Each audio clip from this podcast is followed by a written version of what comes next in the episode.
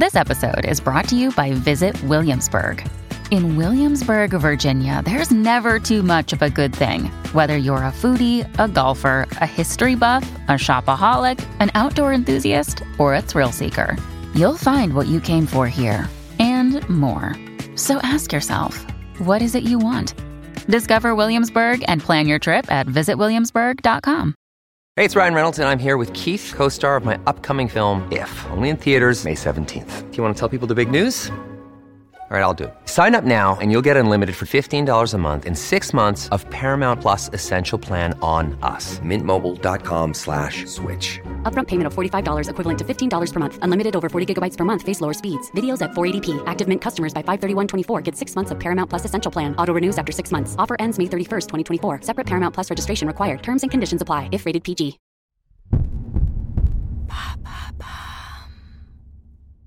Quelles sont les villes françaises les mieux préparées au réchauffement climatique? Merci d'avoir posé la question. Face à la multiplication des épisodes de canicule dans le pays et des alertes successives du GIEC et de l'ONU, il est temps de s'adapter. Le 27 juillet 2023, le directeur général de l'ONU Antonio Guterres a même déclaré L'ère du réchauffement climatique est terminée, celle de l'ébullition climatique est arrivée. En France aussi, les vagues de chaleur s'enchaînent. Des journalistes du Figaro ont comparé les différentes zones du pays afin de voir celles qui souffriront le plus du réchauffement climatique entre 2040 et 2070, et au contraire celles qui seront le plus préservées. Quelles sont les villes qui seront les plus touchées? Ce sont les métropoles de l'Est de la France comme Mulhouse ou Nancy qui en souffriront le plus. À l'avenir, de nombreuses villes comme Clermont-Ferrand, Dijon ou encore Nîmes feront face à d'importantes hausses de la fréquence des épisodes de canicule. C'est notamment le cas de plusieurs villes situées dans ou près des Alpes, dont Annecy qui domine le classement des villes françaises les plus chaudes dans le futur, établi par plusieurs chercheurs en climatologie de Météo France. Le top 5 se compose d'Annecy, de Lyon, de Saint-Étienne, d'Avignon et de Valence. Et quelles seront les villes où il fera bon vivre en cette période d'ébullition?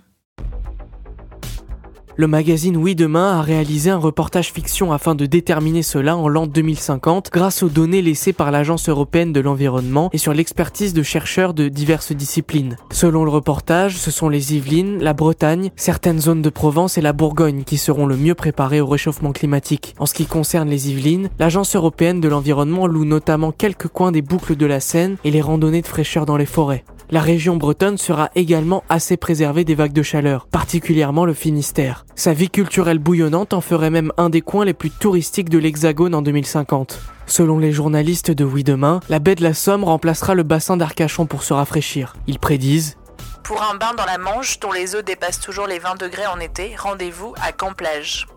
Comment des villes peuvent-elles s'adapter au réchauffement climatique?